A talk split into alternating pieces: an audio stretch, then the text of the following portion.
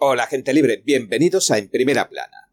¿Se han preguntado alguna vez por qué las sociedades de los países occidentales como puedan ser Australia, Estados Unidos o el Reino Unido parecen estar más divididas y enfrentadas que nunca?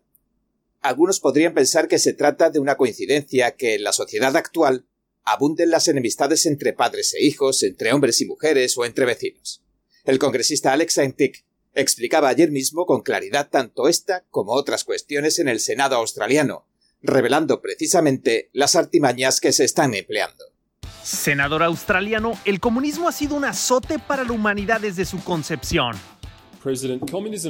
Presidente, el comunismo ha sido un azote para la humanidad desde su concepción. Es una ideología que desprecia, oprime y brutaliza a los seres humanos y que ha provocado la muerte de decenas de miles de millones de hombres, mujeres y niños en todo el mundo, en muchos países y durante muchas, muchas décadas. El siglo pasado el Partido Comunista Chino ganó una sangrienta guerra civil. Desde entonces ha estado tratando de ampliar su control y su influencia a escala mundial y aunque no podamos cambiar el hecho de que existan regímenes comunistas, no deberíamos dejar que nos sigan subvirtiendo.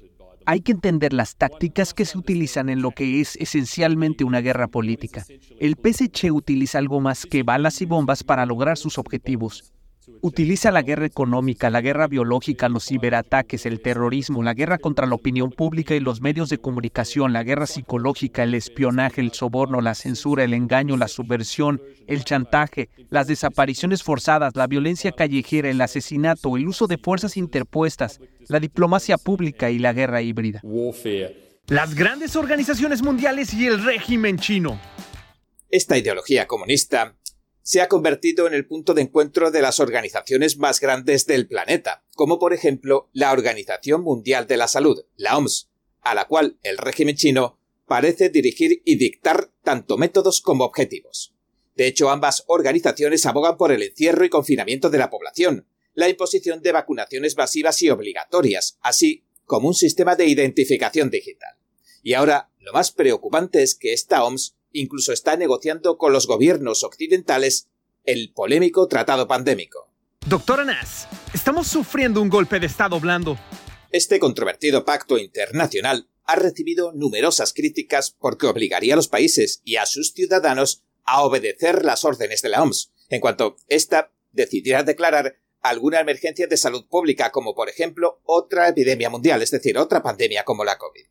Dicho de otro modo, los dirigentes de los países planean entregarle legalmente toda su soberanía a este órgano de las Naciones Unidas y a su presidente Tedros Adhanom, a quienes hemos visto obedecer abiertamente las órdenes y los dictados del Partido Comunista que gobierna China.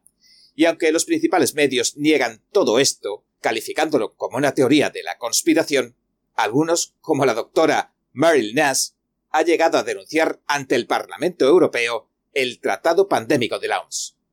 We're undergoing a soft coup Estamos sufriendo un golpe de Estado blando. La idea es crear todo un nuevo conjunto de leyes y hacer caso omiso de las leyes de derechos humanos y del resto de las leyes, con el pretexto tanto de prepararnos para una pandemia como para la agenda de la bioseguridad que desarrollan en todas sus naciones. Pero con el director de la OMS y los Estados Unidos a cargo, un tratado pandémico y unas enmiendas a las normas internacionales de salud que eliminarán las protecciones de los derechos humanos actuales remove the human rights protections currently la doctora Nass añade que podrían emplear la inteligencia artificial para censurar, vigilar y deshacerse de la libertad de expresión.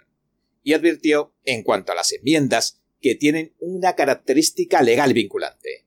Dejan de ser recomendaciones para convertirse en edictos que proporcionan un escudo contra la responsabilidad, contra la rendición de cuentas. Es decir, le conferirían a la OMS el poder de hacer cuanto se le ocurra.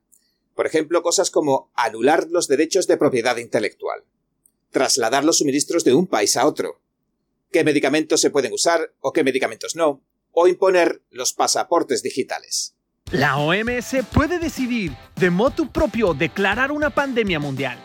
Y todo empezaría porque el director general de la OMS declare sin tener que dar más explicaciones que existe una pandemia o incluso una posible pandemia. Entonces, todos los países del mundo tendrían que obedecerle. La doctora Nass también indicó que, por supuesto, esto canalizaría cantidades de dinero todavía mayores para la OMS antes de referirse a su programa Una Salud o One Health. Dijo lo siguiente. One Health is another part of this. One Health es otra parte de esto.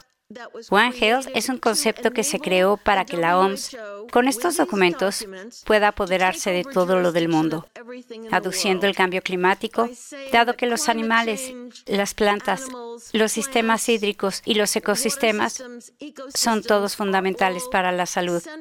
Este concepto también incluye la peculiar noción de que los seres humanos dejan de ser más valiosos que los animales.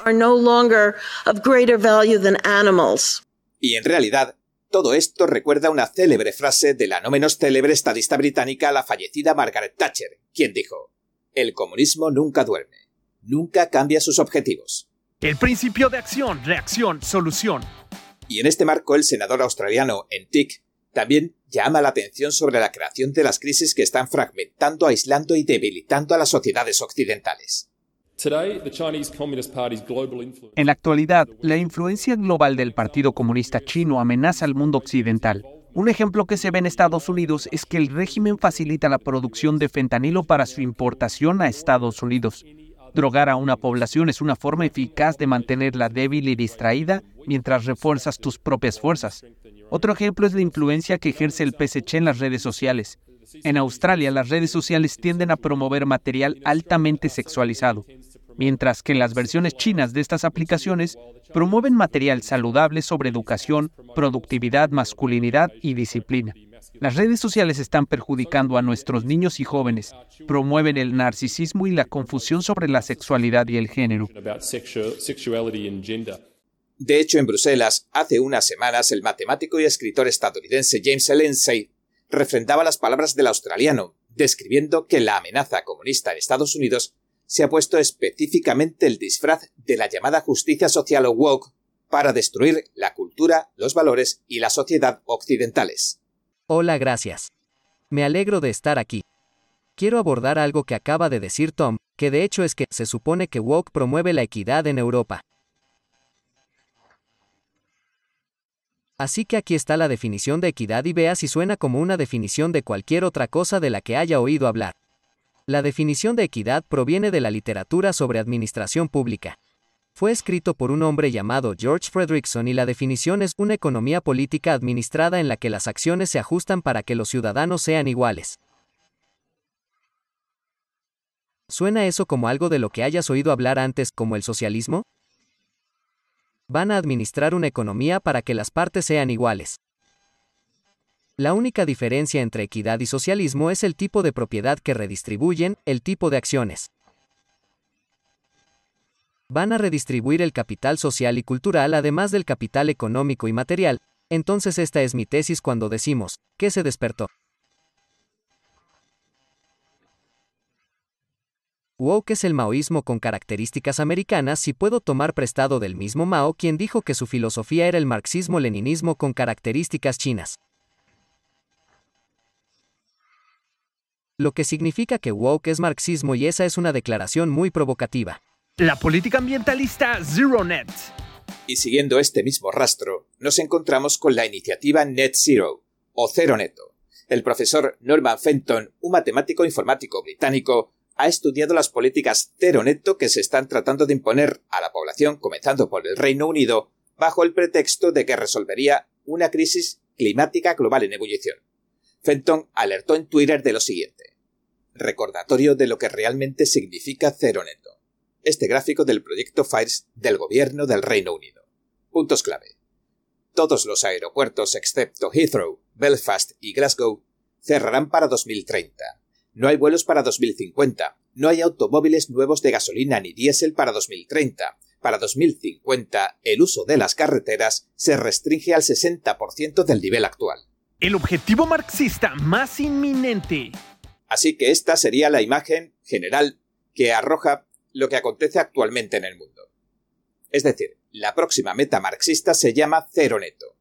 El senador australiano en TIC también compartió su opinión sobre este asunto. Pregúntense quién gana más. Las huellas del PSC están en casi todos los males de nuestra sociedad. Empujan activamente cualquier plan que nos debilite, Así son las maneras marxistas. Otro ejemplo es la forma en que el PSC ha instrumentalizado sus activos tanto en las Naciones Unidas como en el sector empresarial, para conseguir una agenda de energía renovable neta cero con la que han decidido correr los laboristas. Esto está contribuyendo a una crisis del coste de la vida que los australianos están viviendo actualmente. Cero neto fortalece la economía de China y su sector energético mientras que debilita el nuestro. Si se quisiera subvertir la infraestructura energética de una nación, esta sería una forma eficaz de hacerlo. Tenemos que sacar a la luz las operaciones encubiertas y manifiestas de guerra política del PSC e investigar, desbaratar y perseguir estas actividades de guerra política. Tenemos que convencer a los idiotas útiles de la Brigada de la Diversidad y la Inclusión y a los de la retórica de la acción climática ya, de que le están haciendo el trabajo al PSC sin saberlo. Todavía no entendemos en este país esta táctica de la guerra política. Su objetivo es ganar sin luchar. Australia y el resto del mundo libre tiene que decidir si quiere perder sin luchar. El Partido Comunista Chino se infiltra en las escuelas de Estados Unidos. Además, recientemente el Daily Mail ha revelado que el Partido Comunista que gobierna China incluso está financiando las escuelas públicas de Estados Unidos. Ha pagado ya 17 millones de dólares, así que los republicanos no han dudado en lanzar una investigación sobre tan inquietantes donaciones. El dinero se canaliza a través de los infames institutos Confucio del régimen y otros tantos programas disfrazados de culturales y lingüísticos. El informe de la organización Padres en Defensa de la Educación afirma que la estrecha coordinación entre el Partido Comunista Chino, el PCC, y las escuelas estadounidenses para establecer aulas Confucio ha incluido históricamente 143 distritos escolares en 34 estados y Washington, D.C. El informe llamado Las pequeñas clases rojas, la infiltración de China en las escuelas K12, arroja luz sobre el entramado de espionaje, injerencia política y subversión que son, en realidad, los programas culturales que el régimen comunista chino implanta en escuelas y universidades en suelo extranjero. El representante Mike Waltz, un republicano de Florida, le dijo al medio que el informe es alarmante, porque en realidad no se puede valorar la medida en la que la China comunista se ha entrometido en el sistema educativo estadounidense, y añade lo siguiente. El PCC no solo está tratando de promover su propaganda a través de programas educativos, sino que también está utilizando empresas ficticias chinas para comprar directamente escuelas privadas estadounidenses por todo el país. Robo de propiedad intelectual. China soborna a los científicos de Estados Unidos. Así que esta es una cuestión que debería alarmar más si cabe a los padres de todo Estados Unidos. No hablamos solo de la llamada cultura de la justicia social o woke, sino directamente de que los artífices, exportadores y patrocinadores de esta cultura woke en el mundo entero están tomando el control de la educación en Estados Unidos. El director del FBI, Christopher Wright, describió otra cuestión de la amenaza china en un discurso de 2020. Dijo que el régimen le paga a los científicos de las universidades de Estados Unidos con el fin de, cito, llevarse en secreto nuestro conocimiento e innovación a China, incluida la valiosa investigación que se financia con los fondos federales. Y para despedirnos y que nos hagamos una idea bien clara de lo que supone un mundo al estilo de la China comunista, hoy no entraremos en los campos de concentración, en el trabajo esclavo, en la sustracción forzada de órganos a practicantes de la meditación Falun Gong, tibetanos y cristianos, en el crédito social por puntos que te excluye de la vida en sociedad. Tampoco en el dinero digital vinculado a tu identificación digital, ni en las ciudades de 15 minutos, ni en las listas negras de creyentes religiosos, etcétera, etcétera. El bajo estándar moral de la China comunista.